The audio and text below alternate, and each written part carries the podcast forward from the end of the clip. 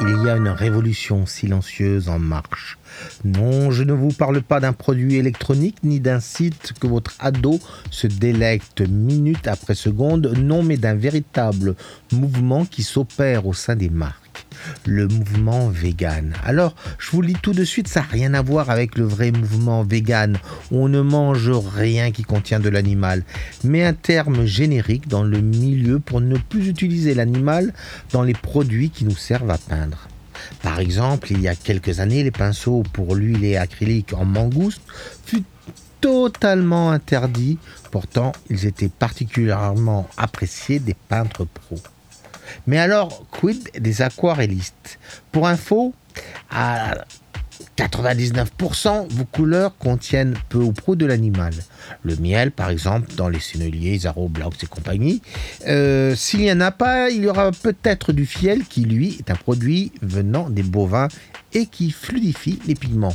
Hormis Zaro qui ne l'utilise pas du tout, comme l'accord qui, elle, utilise un fiel chimique maison. Et si je me souviens bien, il me semble la Old Holland, mais bon, eux, ils sont un peu spéciaux. La plupart l'utilisent en diverses quantités dans l'ensemble de leur liant.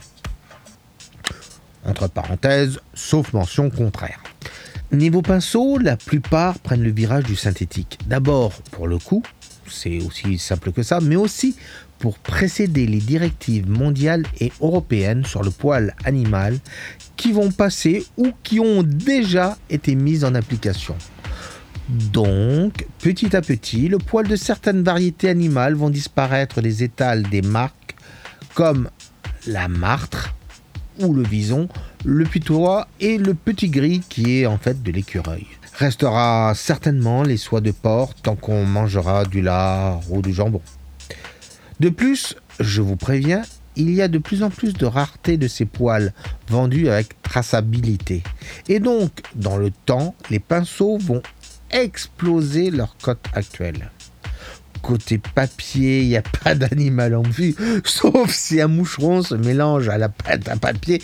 Par contre, euh, les produits pour faire blanchir le papier, eux, ont été dans le collimateur des écologistes et à juste cause. A priori, mais bon, je ne suis pas un expert avec des éprouvettes pour aller voir si c'est vrai ou pas, la plupart des marques sont déjà écolo-responsables.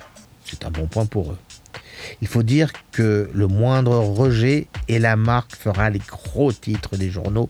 Et là, ce sera franchement un très mauvais point pour eux. Voilà, vous comprenez bien que l'écologie pénètre de plus en plus diverses activités, y compris la nôtre, nous, aquarellistes. Mon avis est que certes, il y a eu des abus ici ou là, que notre monde actuel court à sa perte et qu'effectivement, il faut faire quelque chose. Mais il y a aussi une donnée simple. L'aquarelle existe depuis 200 ans environ. Il lui a fallu 100 ans environ pour être euh, au point et offrir de larges gammes de couleurs et matériaux. Ce matos, c'est vous qui le possédez à présent. Que ce soit en couleur, en pinceau et en papier, on a suffisamment de recul pour savoir ce qui est bon et pas bon niveau composition fabrication. Va-t-on devoir revenir à des produits qui va accélérer encore plus le déclin de l'aquarelle? Mystère. Vous savez, je pense aussi qu'il y a un juste milieu à trouver.